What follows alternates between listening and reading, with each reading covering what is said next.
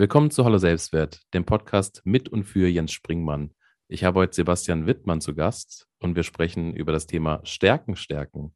Sebastian, wer bist du? Was machst du? Stell dich kurz einmal vor. Hi, schön, dass ich dabei sein darf. Ich freue mich ganz sehr. Ja, mein Name ist Sebastian Wittmann. Ich bin äh, zum einen Ausbilder für Stärkencoaches, äh, der Gründer vom Stärkenradar und äh, zum anderen habe ich noch ganz, ganz viele andere Bereiche, ähnlich wie du. Du bist ja auch mit einem Hintern auf mehreren Hochzeiten unterwegs. Und unter anderem schreiben wir ein Meetingbuch gerade, also für bessere Meetings. Ähm, genau, bin ganz viel auch in der agilen Welt unterwegs und bilde auch Leute aus, damit sie später agil arbeiten können. Und heute aber äh, trage ich die Flagge der Stärken stärken ähm, in den Podcast rein hast du gerade deinen Hintern angesprochen, ja, dass du mit mehreren, mit deinem Hintern auf mehreren Hochzeiten tanzt. Ähm, ich denke mal, du saßt auf deinem Hintern und hast dir gedacht, okay, ich mache jetzt mal was mit Stärken. Oder wie ist das gekommen? Magst du ein bisschen was dazu erzählen? Also eigentlich habe ich deinen Hintern angesprochen, aber wie es bei mir dazu kam, ähm, ich habe früher eine ganz blöde Idee gehabt und zwar habe ich äh, Lehramt studiert für Realschule und habe dann relativ schnell festgestellt, dass ich da keine große Lust drauf habe. Ähm, und zwar gar nicht wegen der Schüler, sondern eher von dem ganzen Umfeld. Das hat sich sehr, sehr, sehr, sehr eng für mich angefühlt, das Ganze. Und habe dann meine vorzeitige Verbeamtung auch noch gekündigt und habe gesagt, ich pack's. Und zwei Wochen später kam dann zufällig, es gibt ja keine Zufälle, kam dann ein Trainer einer Stiftung zu uns an die Schule und hat dort Berufsorientierung gemacht. Und der Schwerpunkt von der Stiftung ist eben die Stärkenorientierung, also zu gucken, was können denn die Leute und uns was immer auf gut Deutsch wurscht, ob die was nicht können, sondern uns ging es immer darum, wo liegt denn dein Potenzial? Da kamen noch ein paar andere Sachen dazu. Also neben den Stärken waren es noch Interessen und so Wünsche wo soll es hingehen? Und haben wir den Wesenskern der Schüler rausgestellt. Und das habe ich dann äh, 2012, also zwei Monate nach meiner Kündigung, habe ich das dann gleich angefangen. Habe dann bei der Stiftung auch ähm, so nach vier, fünf Jahren auch selber die eigenen Trainer dann ausgebildet. Und so bin ich zu dieser Stärkenorientierung gekommen und war von Anfang an begeistert, weil in der Schule als Lehrer ging es halt immer darum, irgendwo die Fehler von den Schülern aufzuspüren. Und äh, selbst, ich habe Deutsch gehabt und selbst wenn der Aufsatz richtig gut war und es stand eine 2 oder eine 1 drauf, war der Rand alles komplett rot. Also ich durfte zum Beispiel auch nicht mit Grün korrigieren, war verboten. Ähm, und alle Anmerkungen, die dann eigentlich was Positives waren, standen auch feuerrot da. Also es hat sich sehr eng angefühlt. Genau, und dann eben in den, in den Workshops, die haben einen Tag gedauert, war das halt für mich eine sehr, sehr, sehr, sehr schöne Zeit, weil die Leute, die da waren, waren alle freiwillig da, alle hatten irgendwie Lust drauf. Es waren nur zwölf Leute statt 32 Leute und ich konnte mich halt wirklich auf jede einzelne Person konzentrieren. Und allein diese Idee zu gucken, was kannst du gut und nicht, woran müssen wir denn jetzt noch in dir oder an dir arbeiten, damit du überhaupt mal was wirst, das war für mich halt einfach so lebensbejahend und hat einfach wahnsinnig viel Freude gemacht. Und die Kids sind nach dem Tag rausgegangen und man hat wirklich gemerkt, die, die haben ein viel stärkeres Bewusstsein für sich selbst, die haben vielleicht auch den Mut rauszugehen und wissen endlich, hey, was macht mich denn auch wertvoll? Hm, was macht mich wertvoll? Das schon in, in jungen Jahren ähm, mit auf den Weg zu bekommen. Ich glaube, das ist wirklich wertvoll. Und ich musste gerade ein bisschen schmunzeln über, ähm, ich war so schlecht in Diktaten, ja. Da war der Rand dunkelrot. Ja. Und ähm, na klar, wenn du nur eine Farbe hast und Rot halt als Alarm, Achtung, ja. hier musst du drauf achten, äh, gewertet wird, na dann gehen ja auch die positiven Dinge, die du als Lehrer dazu schreibst, ja auch unter. Wie oft stand irgendwie äh, auch drunter gut gemacht, aber auch in diesem hässlichen Rot. Also wenn ich überlege, die, die, desto mehr Farbe am Rand war, desto blöder war es ja für dich als Schüler. Und wenn jetzt auch noch das Positive im Roten da steht, naja, dann hast du überhaupt keine Wahrnehmung dafür. Also total interessant, dass das schon in der Schule allein über die Farbwahl ähm, so, so, ein Grundstein gelegt wird. Dass man also so, eine, so eine Wahrnehmung eher auf die, auf, das, auf die Makel hat, so auf das, auf das Negative, auf die Fehler, wie du schon auch gesagt hast. Genau, das, äh, wo ich dich heute beruhigen kann, wahrscheinlich lesen genau ein Prozent der Schüler überhaupt die Randnotizen. Also, also schlimm war es dann doch nicht. Aber, aber, die, aber die Eltern lesen die. Die Eltern lesen es dann wahrscheinlich. Aber insgesamt ist natürlich auch mal interessant, wenn du das Schulsystem anguckst. Ich mag jetzt gar nicht so viel über Schulsystem schimpfen, aber grundsätzlich ist es ja schon so, dass du gucken musst, ähm, dass du irgendwie so viel gewinnt. Ja, also auch wenn du in dem Bereich wirklich gar nicht gut bist, schau halt, dass du irgendwie da so einen Vierer hinbekommst und Wann geben denn oder wann kriegen die Schüler Nachhilfe? Dann, wenn sie irgendwo schlecht sind. Aber die Idee, einem Schüler, der zum Beispiel super schöne Bildsprache besitzt, zu sagen, pass auf, du hast immer einen Zweier und jetzt kriegst du Nachhilfe, damit du das nächste Mal einen Einser schreibst. Auf die Idee kommt ja keiner. Also das heißt, es wird eher an den Schwächen ähm, rumgedoktort und es ist eher selten der Fall, dass das, was du eh gut kannst, dass du da drin noch gefördert wirst. Und gibt der Lehrplan häufig nicht her, gibt vielleicht auch die Zeit nicht her. Und ähm, deswegen ist es schon ein, ein riesengroßer Unterschied für mich gewesen, zu sagen, wir arbeiten jetzt wirklich einen Tag, wirklich ein kompletter Tag nur an euch und nur an den positiven Seiten. Und ich verspreche euch, ihr müsst mir keine einzige Schwäche nennen, weil es mir wirklich egal ist. Ja, und das war schon ein großer Unterschied zu der täglichen Arbeit, die ich da drin verrichten musste. Da kommt mir jetzt gerade der Gedanke, dass ähm, wenn du Menschen fragst, und das kann ja mit Schülern schon beginnen, aber auch äh, jetzt in unserem Alter, ähm, was kannst du gut? Denkpause. Was fällt dir schwer? Eins, zwei, drei kannst du aufzählen. Bewerbungsgespräche. Was ist ihre größte Schwäche?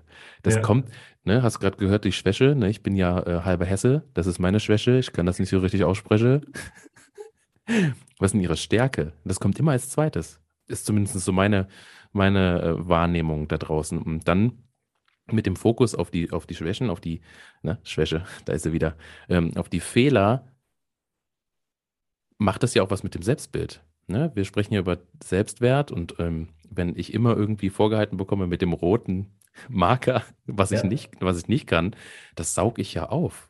Kannst du mich so ein bisschen mit äh, durchführen, was du zum Beispiel in diesem Workshop mit den, mit den Schülern machst? Vielleicht auch jetzt dann, ähm, was du jetzt gerade so machst, aber ich finde das mit den Schülern, weil das ist ja dann so ein bisschen auch der Start äh, von dem Ganzen gewesen, ähm, was du konkret tust, um die Stärken in den Vordergrund zu rücken.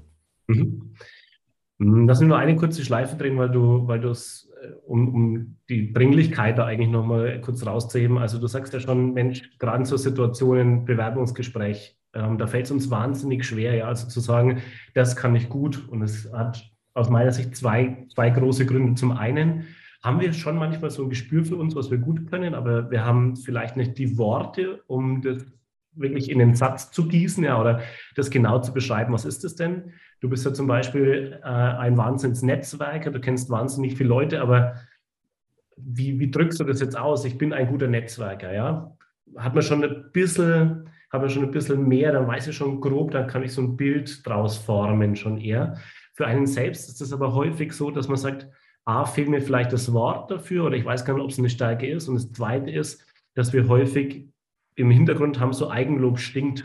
Ähm, also stell dich bloß nicht vorne hin und sag, das kannst du gut, ja, sonst kommst du vielleicht halt überheblich rüber. Und die zwei Sachen sorgen dafür, dass, dass, wir, dass es unglaublich schwer fällt zu sagen, das kann ich gut. Und ähm, dann ist es zum Beispiel hilfreich zu sagen, ich fühle mich wohl, wenn ich das und das machen kann. Oder ich brauche ein Umfeld, in dem ich mich so und so bewegen kann, weil dann kann ich kreativ sein. Das ist schon so ein kleiner Tipp auch fürs Bewerbungsgespräch, dann kann man das, dann kriegt man das irgendwie leichter über die Lippen. Was außerdem der Fall ist, ist, dass wir häufig glauben, dass das, was wir gut können, nichts Besonderes ist. Also wenn ich irgendwas, wenn mir was leicht von der Hand geht, dann glaube ich häufig, naja, das können alle anderen aber auch. Aber das ist häufig gar nicht der Fall, sondern es ist wirklich was Besonderes.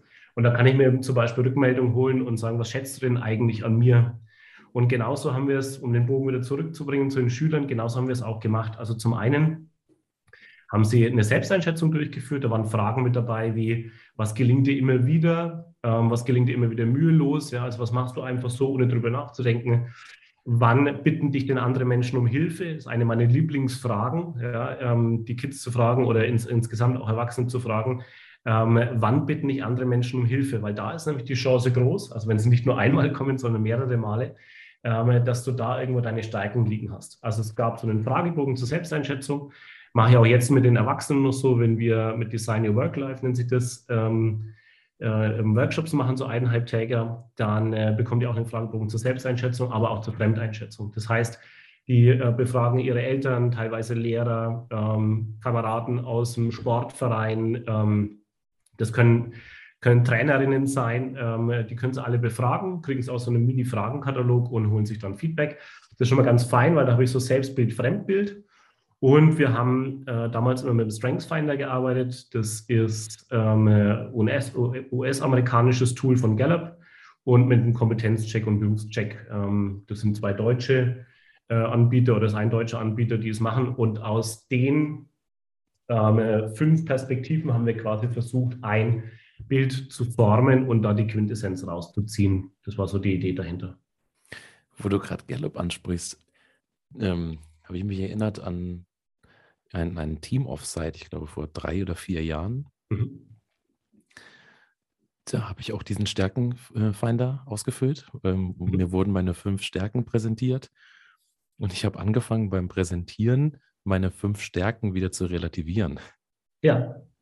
Das, äh, ich weiß gar nicht, wenn ich ihn heute nochmal machen würde, so mit dem Werdegang der letzten Jahre, mit Erfahrungen und so weiter, mit meinem Fokus auch, ähm, ob ich es anders deuten würde.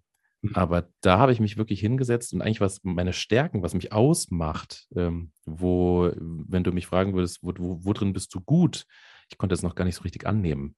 Ja. Da war zum Beispiel das Menschen verbinden, ähm, Netzwerken. Also ja. mittlerweile habe ich auch so eine Purpose-Reise gemacht und ähm, da kam auch raus, dass das im Grunde mein Kern meines Daseins ist, Menschen zu verbinden. Und ähm, das ist auch etwas, aus dem ziehe ich ganz viel raus. Äh, Menschen mhm. miteinander zu verbinden. Äh, wenn jemand irgendwo ein Thema hat, dann habe ich häufig jemanden im Kopf, den man da miteinander verknüpfen kann. Ich hatte aber auch schon ein Gespräch äh, mit Sarah Lehner ganz am Anfang über äh, das Thema Arbeiterkinder. Mhm. Ähm, ich selbst komme ja manchmal in Situationen auch in Frage, weil die Person mich anfragt. Und da steht, da steht mir so ein bisschen dann die, die eigene Stärke äh, im Weg, vermutlich. Ähm, vielleicht auch nicht, dass ich dann jemand anderen eher empfehle als mich. Obwohl ich, ah, okay. obwohl, obwohl ich ja auch ganz gut, du merkst schon in meiner Formulierung, ganz gut geeignet wäre ja. ähm, für diese Anfrage, die jetzt gerade jemand in den Raum wirft. Aber statt zu sagen, hey, hier, ich bin's Jens, äh, ich äh, kann das und ich mache das, ist es eher dann so, ah, ich gebe es dann an den Sebastian weiter oder an den Paul oder an die Susi oder wie auch immer. Ähm, also sich da bewusst zu werden. Ich glaube, das eine ist, das ist dieses Bewusstwerden, ähm, diese Erkenntnis, was habe ich für Stärken. Und dann ist aber auch wirklich zu nehmen und zu sagen, ja, das ist jetzt so. Ja. Und, ähm, weil du meintest mit dem Selbstbild, Fremdbild. Mh, hm, ich durfte lernen, dass es auch mal wichtig ist, dass man ausspricht, ich bin jetzt stolz auf mich mhm. in der Situation. Weil ähm, ich ganz häufig dann immer äh, gehört habe, ich bin stolz auf dich. Aber das wieder selbst zu schätzen, dass mhm. ich in dem Moment merke, hey, du hast jetzt was geleistet. Nicht, weil jemand anderes sagt, sondern weil ich selbst das fühle.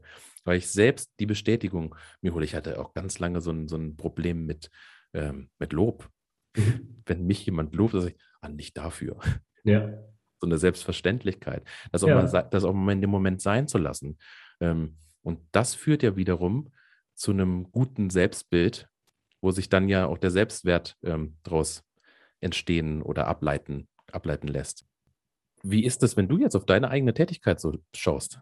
Ähm, weil Eat Your Own Dog Food heißt es ja, nee, oder Dog Shit, wie auch immer. Ne? Mit, mit, also ich kenne es unter Scratch Your Own Itch. Ja. weißt du, mit, wenn du mit meiner Frau sprichst, äh, hier mit ähm, Sprichwörtern habe ich es auch nicht so. Ich bin, ein, ich bin ein Künstler, Sprichwörter miteinander zu kombinieren. Ist immer witzig, wenn wir in Gesellschaft sind. Ähm, aber wendest du sowas auch regelmäßig für dich mal an, dass du für dich ähm, zur Ruhe kommst und sagst, ich bin jetzt in meiner Stärke oder das sind meine Stärken und ich bin mir derer bewusst. Wie gehst du da selbst mit dir selbst, also wie gehst du da selbst mit dir selbst vor? Äh, darf ich noch einmal ganz zurückspringen, weil es ein ganz wichtiger Punkt ist. Immer, immer. Beantworte ich dir auch gerne die Frage. Ähm, es ist total interessant, was du erzählst. Wenn die Leute Feedback bekommen, sind sie sofort ein bisschen in dieser Rechtfertigungsspirale und sagen, naja, aber da war jetzt das ganze Team damit dabei oder naja, das ist mir auch leicht gefallen, weil ich habe das schon vorher gemacht. Ähm, und das, wenn wir zum Beispiel Stärkenworkshops für Teams geben, schalten wir das aus, indem die Person, die Feedback bekommt, ähm, das klingt am Anfang komisch, muss sich wegdrehen von den anderen, sodass sie A, die Gesichtszüge nicht lesen kann, so, ah, wie meint er das jetzt? Ist das jetzt irgendwie suffisant gemeint? Äh, und Nummer zwei, weil wir die Rechtfertigungsspirale ausschalten. Ähm, so, naja, aber das habe ich nicht alleine gemacht oder das war damals aber auch glückliche Zustände, sondern das wirklich anzunehmen, genau wie du sagst, also dass, es, dass ich es nehmen kann ähm, und dass es auch bei mir bleibt. Und wir machen es auch so, dass wir es immer aufnehmen ja, ähm, auf dem Handy, damit es die Leute später nochmal anhören können, weil das häufig so wertvolle Sachen sind, dann fällt es auch leichter, wenn man es dann häufiger hört. Und ich habe es einmal in, in, schriftlicher Form gehabt und einmal gesagt bekommen und irgendwann sickert es dann auch ein. Und das war ganz schön. Und was du auch gesagt hast, ähm, manchmal stehen uns die Stärken sogar im Weg, weil wenn wir eine Stärke zu stark leben, dann kann die uns wegkippen. Also wenn jemand sehr stark Einfühlungsvermögen hat und versetzt sich immer in andere Reihen, weil es jemandem schlecht geht, jemand ist müde, jemand ist krank, dann bin ich immer im Außen, aber nie bei mir. Und dann kann ich quasi für die anderen auch gar nicht da sein, weil ich nur im Außen bin und lasse mich mit runterziehen.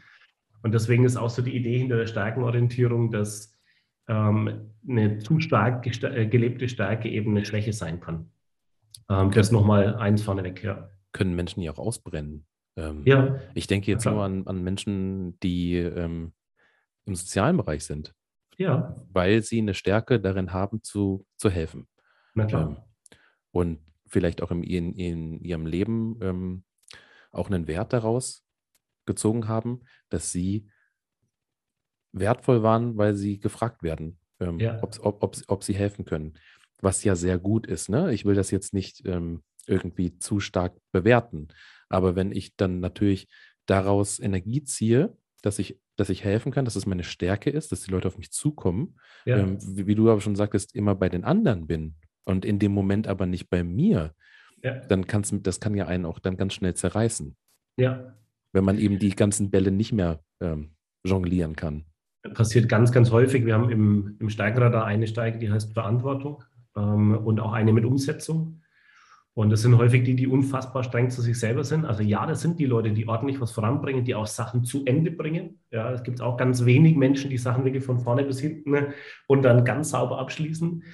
Und äh, die Schattenseite von Verantwortung zum Beispiel ist, dass wir ganz, ganz schlecht Nein sagen können, das wirklich lernen müssen, weil sie wollen alles zu 100 Prozent machen es gibt auch nur eine gewisse Zeit und Energie am Tag. Das heißt, die nehmen immer mehr an und sagen eben nicht Nein, sondern häufig so, ja, dann mache ich das halt auch noch. Oder fühlen sich verantwortlich für Sachen. Also im Meeting zum Beispiel, wer übernimmt das Protokoll? Ja, wenn es keiner macht, dann mach's halt ich. Ja, und dann habe ich den Anspruch, das in 100 Prozent oder am besten 110 Prozent zu machen. Und irgendwann stellen die fest, es ist gar nicht die Zeit, um das alles richtig zu machen und setzen sich dann noch stärker unter Druck. Und das ist so eine klassische Abwärtsspirale. Und dann ist diese Verantwortung und Umsetzung also ist mir dann eher, ähm, schadet mir eher, als dass es mir gut tut. Und das ist dann eben auch ein Lernprozess zu sagen, ich muss jetzt dann eben auch lernen, Nein zu sagen. Oder auch Führungskräfte, die jetzt neu berufen wurden. Ja, warum wird man zur Führungskraft berufen? Häufig, weil sie halt wirklich was weggestemmt haben, Projekte super angerissen haben, um dann festzustellen, hey, ich kann mit der Pace nicht mehr weitermachen, weil ich habe jetzt ganz andere Aufgaben. Ich habe noch Managementaufgaben dazu. Ich kann inhaltlich nur noch bis zum gewissen Grad da sein, weil ich habe auch noch Führungsaufgaben. Und das fällt ganz, ganz vielen jungen Führungskräften unfassbar schwer, äh, dann zu delegieren. Hm. Und da ist eben auch wieder die Verantwortung. Es ist auch interessant, dass die Stärken, die mir vorher dahin geholfen haben, mir jetzt vielleicht im Weg stehen können sogar, ja, weil ich eben nicht mehr alles zu 100 Prozent äh, selber machen kann. Ich habe ja so einen, so, so, so einen Glaubenssatz, also die, die schon ähm, mehrere Folgen gehört haben, ähm,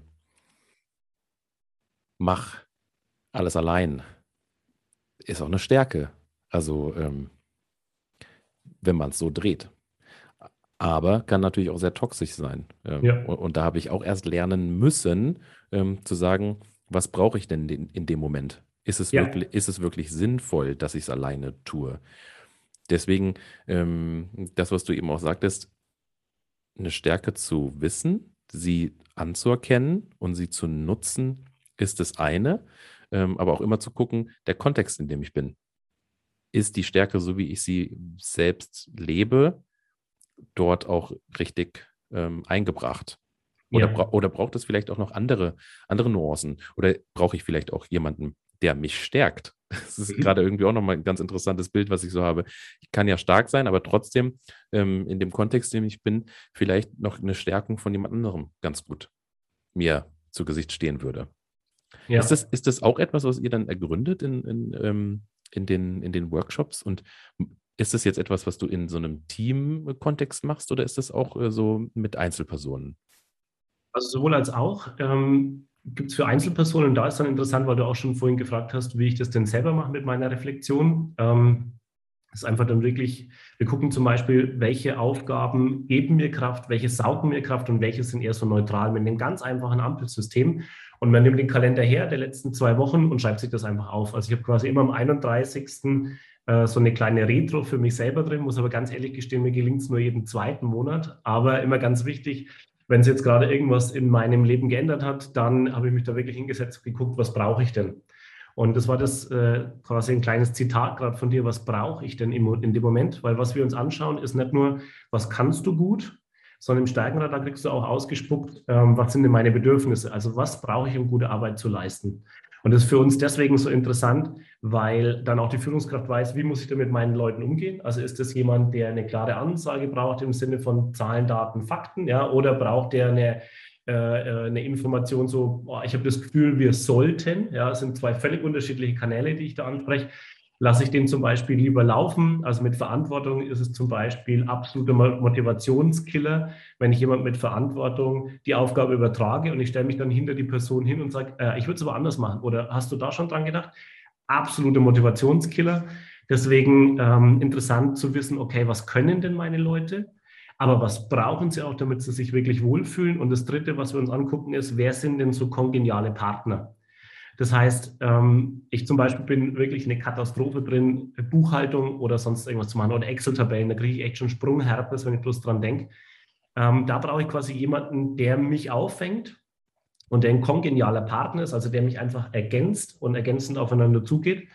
Und das kriegen wir eben raus, indem wir A, in dem Stärkenworkshop erstmal rausstellen, was macht denn jeden wirklich wertvoll B, dann gucken, welche Aufgaben geben, saugen mir Kraft oder sind so neutral. Und dann gehen wir her und, und wirklich an den ganz konkreten Aufgaben, die jetzt anstehen, ähm, bauen wir das quasi so um, dass eben bei keinem mehr die Ampel auf Rot steht, wobei das gar nicht so essentiell ist. Häufig sagen die Leute, hey, wenn alles andere gegeben ist, mache ich die rote Aufgabe auch, das ist mir egal. Aber wir gucken vor allem, wie kriegen wir die Neutralen auf Grün? Also was bräuchtest du ähm, für Tools, was bräuchtest du für Unterstützung, dass das Gelbe eben auf Grün rüberrutscht.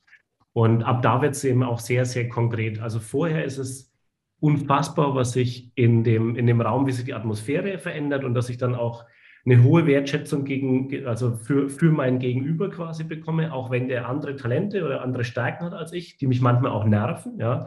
Also wenn ich Leute habe, die nur achtsam unterwegs sind, dann denke ich immer so, oh, du reichst Bedenkenträger, ja, ganz fies, aber denke mir immer so, hey, lass uns doch erstmal machen und danach gucken wir, wie es uns auf die Füße fallen könnte, aber in Möglichkeiten denken. Und wenn ich aber weiß, dass das gar nicht bös gemeint ist und dass die Person mir auch nichts Böses will, sondern eben anders tickt und eher vorsichtig ist, dann weiß ich das auch zu wertschätzen, ähm, dass dann eben auch so Bedenken ähm, reinkommen. Und auch interessant, ähm, wann laden wir denn genau die Person zum Meeting ein? Und zwar dann, wenn es vorm Rollout ist und wir wollen genau wissen, wo haben wir uns denn zu wenig Gedanken gemacht? Also wo könnte es uns wirklich auf die Füße fallen? Und auf einmal ist es ein anderer didaktischer Ort, wo ich die Person mit reinnehme. Und ist aber total wertvoll auf einmal. Ja, und dann zu sagen, okay, hey, vielen Dank, ich habe an die DSGV überhaupt nicht gedacht. Ja, perfekt, kannst du uns was aufsetzen und dann ist die Person auch mit an Bord. Und das ist echt ähm, irre, was man da bewegen kann. Also das macht ganz viel. Ähm, auch entlastet, wir haben vorhin schon von Führungskräften gehabt, entlastet Führungskräfte brutal. Also wir hatten eine, äh, ich hatte eine ehemalige Führungskraft ähm, und das war ein mega Dorn im Auge, die, äh, die Bilanzierung zu machen. Ja? Und äh, die Person dachte immer, das muss ich ja selber machen. Bis er gecheckt hat, naja, eigentlich muss ich es nicht selber machen. Ich muss meinen Servus drunter setzen und sagen, dass es das alles stimmt aber ich muss das nicht selber machen. Und diese fünf Tage Bauchschmerzen vor dem Termin äh, konnte er quasi schon mal in, in deutlich bessere Arbeit ummünzen, weil es ihm jemand abgenommen hat. Und dann konnte er sich quasi erklären lassen, das runterschreiben und gut war's. Ja. Und das macht auch was mit der Führungskraft, weil auch die kann dann eben Aufgaben weggeben. Ich hatte da gerade einen ganz interessanten Impuls für mich, ähm, als du das geschildert hast mit dem, nennen wir es jetzt mal Projekt und äh, der Person, die eher so ein bisschen mh, hm, sicherheitsorientiert ist. Das, Schön beschrieben. Das, du hast ja die zwei Szenarien beschrieben. Diese Person ist, ich sag mal, beim laufenden Projekt mit dabei und einmal so vom Rollout, wo sie auch mhm. das Mandat hat oder ich sie explizit dazu einlade, ähm, ja. vielleicht mal diesen Teufelsadvokaten zu spielen. Mm, so im laufenden Projekt, wenn ich ja, es ist ja auch äh, ehrlich zu sagen, ich kann nicht in allem stark sein. Ich kann ja. nicht in allem eine Stärke haben. Ähm, dass ich das bei mir manchmal beobachten darf, dass wenn jemand anderes dann zum Beispiel sicherheitsorientiert, meine Frau kann da auch ein Lied von, von, von singen, ist ja dann auch in so einer äh, engen Beziehung häufig der Fall, ähm, ich den Eindruck habe, dadurch, dass sie jetzt da reingeht und ähm, etwas hinterfragt, deckt das eine Schwäche bei mir auf. Mhm. Wo ich dann immer bei mir dann auch erstmal fühlen muss, okay, was ist das jetzt gerade? Und äh, dieses, dass man es dann nicht zulässt, also in diesem Rahmen, wo ich es einfordere, ja, wir, wir sprechen auch ganz, ganz häufig, wo ich dann Feedback, äh, Feedback wirklich auch drum, drum bitte, ähm, das kann ich dann ganz stark annehmen, aber manchmal in so Gesprächen, und es ist nicht nur in der persönlichen Beziehung, ist auch im Arbeitskontext so, dass wenn jemand mir eigentlich einen sehr wertvollen Hinweis geben möchte, ich aber dann selbst merke, oh, da habe ich jetzt nicht dran gedacht. Oder, mhm. oh, äh, das ist jetzt, da fühle ich mich nicht sicher. Wo ich dann auch so merke, mh, hm, ja, das ist auch keine Stärke. Und dann aber auch ehrlich zu sagen, es muss auch nicht deine Stärke sein. Ja. Also mit diesem Antreiber, ich muss alles alleine machen, das muss immer irgendwie perfekt sein. Ja. Ähm, da arbeite ich ja heute oder da, da habe ich heute noch so ein ganz starkes Thema mit. Und da auch wirklich dann ganz klar zu erkennen, was sind meine Stärken und was sind sie nicht. Mhm. Und dann in dem Moment auch zu sagen, das ist sogar hilfreich, dass diese andere Person genau das jetzt gerade offen ähm, legt. Sie will mir ja nichts Böses. Genau. Genau. Also wenn du dir mal ein Projekt anschaust, von der ersten Idee, wir könnten das Projekt starten, bis hin zur Planung, Umsetzung, Qualitätssicherung und am Ende Rollout, ist es fast unmöglich, dass du alle Bereiche abdecken kannst. Ja? Also es gibt nur ganz, ganz wenig Menschen wahrscheinlich auf der Welt, die wirklich das komplette Projekt perfekt alleine machen könnten. Und interessant ist ja, musst du ja auch gar nicht, sondern wenn du weißt, ich kann am Anfang eben meine Ideen reingeben, äh, dann lasse ich die in irgendjemand anders strukturieren, damit es schön mit Kalenderwochen und so weiter ist. Interessiert mich auch gar nicht, sondern ich muss dann wieder in die Umsetzung reingehen. Dann ist das ja eine ganz feine Erkenntnis. Und dann verstehe ich auch, wie wir als Team wirklich gut ineinander greifen können und uns unterstützen können. Und es gibt ein paar Stärken, zum Beispiel wie deins, ähm, da wird das Netzwerken irgendwie ganz weit vorne mit dabei sein, auch diese Empathie, die werden mit großer Wahrscheinlichkeit über das komplette Projekt drüber gespannt sein, weil es immer wieder darum geht, die richtigen Leute an den Tisch zu bekommen, einen Ausgleich zu schaffen, da zu sagen, Mensch, da habe ich einen Ansprechpartner, da rufen wir jetzt den Max an, da rufen wir jetzt die Marion an, ja. Und das kann in allen Phasen interessant sein und äh, auch gerade so diese, diese zwischenmenschlichen Sachen, dass das Team so zusammenarbeiten kann. Ähm, und andere Sachen gibt es dann halt, oder andere Stärken gibt es dann eben, die sehr punktuell halt wahnsinnig wertvoll sind. Und weil du schon angesprochen hast, tatsächlich so, wenn meine Frau ähm, von mir eine Geschäftsidee erzählt bekommt und sie rümpft schon leicht die Nase, dann kriege ich schon leicht einen Hals, ja. Äh, weil ich mir denke, so, ich habe doch noch gar nicht wirklich alles erzählt. Und nein, es ist noch nicht alles ausgedacht. Ähm, und ich bin immer wahnsinnig geworden, weil ich gedacht habe, das gibt's doch nicht. Wie kannst du das jetzt zerstören, obwohl das Baby noch gar nicht geboren ist, ungefähr? Bis ich dann gecheckt habe, naja, es ist auch der völlig falsche Zeitpunkt, ihr das zu erklären ähm, oder ihr zu zeigen, weil erst sehr viel weiter hinten in dem Prozess brauche ich sie und dann ist sie unfassbar wertvoll für mich, weil sie auf den Punkt mir zeigen kann, wo ich mir noch keine Gedanken gemacht habe äh, und ob es funktioniert oder nicht. Und dann macht es wahnsinnig Freude. Ja, und das ist ja auch genau ähm, Form der Zusammenarbeit. Ja, du bist ja auch in diesem Kontext New Work und ich ja auch unter, unterwegs und weshalb es wichtig ist, dass ich nicht nur meine eigenen Stärken kenne, sondern auch die Stärken von meinem Gegenüber Ja, oder auch die Stärken im Team. Und wir reden zu wenig über Stärken. Da komme ich wieder aus der Schule mit dem roten Stift. Wir reden ja, eher dann auch im Team ähm, über Schwächen. Und ja, ich glaube, das wird auch nochmal ganz, ganz wichtig. So Thema Führung hast du auch angesprochen. Ähm, da eben zu gucken, was können meine Leute, wenn ich jetzt in einer Führungsposition bin, oder ja, was können wir als Team? Ja, es geht ja in einigen Kontexten auch weg von der Hierarchie. Wir sind alle irgendwie ähm, auf Augenhöhe gleichbedeutend.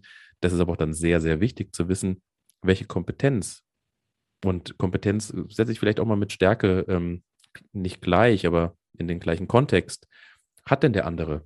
Und wenn ich dann eben weiß, so wie du das jetzt gerade geschildert hast, jetzt macht eine Konsultation mit meiner Frau eigentlich gar keinen Sinn.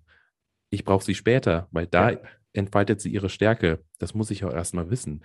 Also alleine diese Auseinandersetzung mit Stärken von mir selbst und mit anderen ähm, kann uns ja sehr stark helfen ähm, in diesem täglichen Miteinander. ja, Auch das wirklich zu leisten, für das wir in, imstande sind zu dem Zeitpunkt.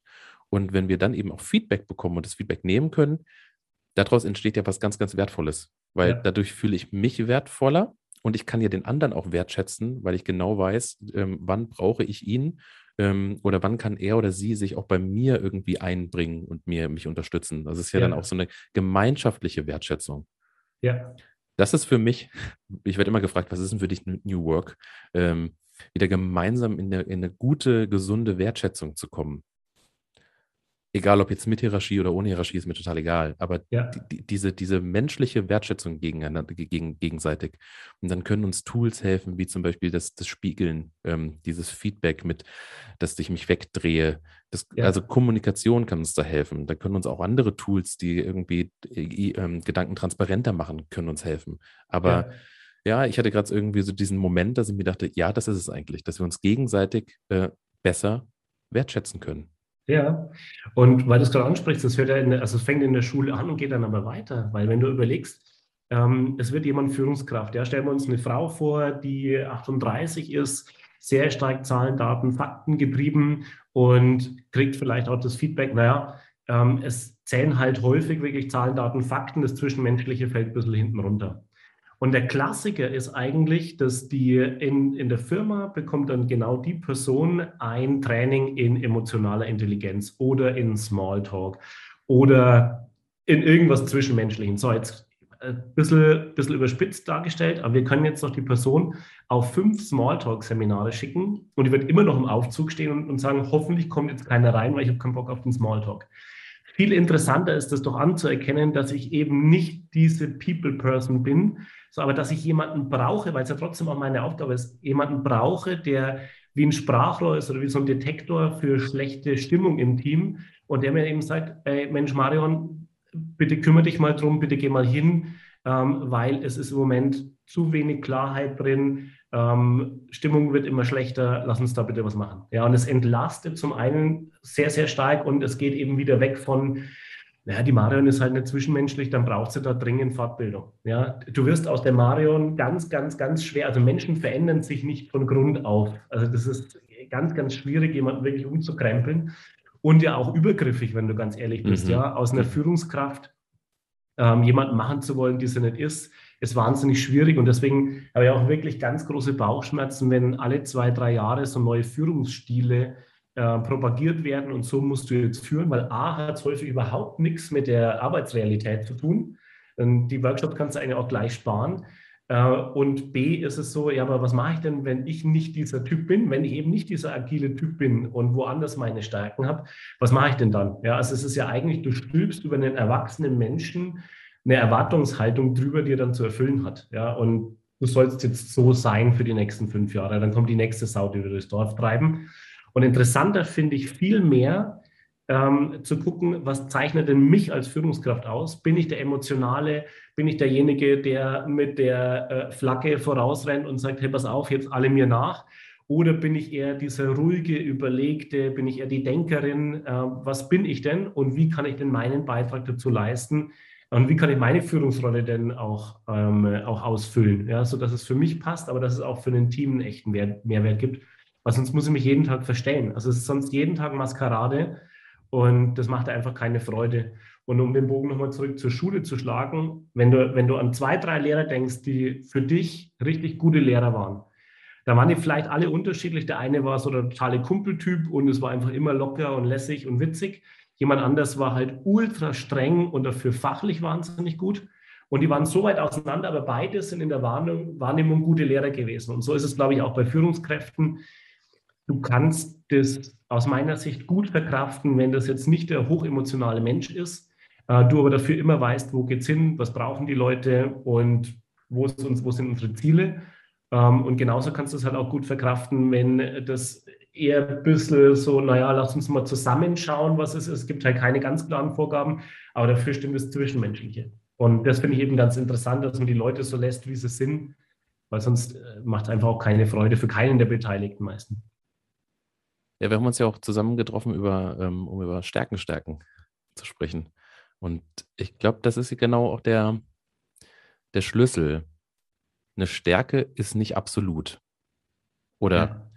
das ist zumindest jetzt so meine, meine Wahrnehmung. Ähm, und es gibt so viele, ich sag mal, Ausprägungen. Ja, die, die ich glaube, bei Gallup, wie viele Stärken gibt es da? 25? 34. 34? 34.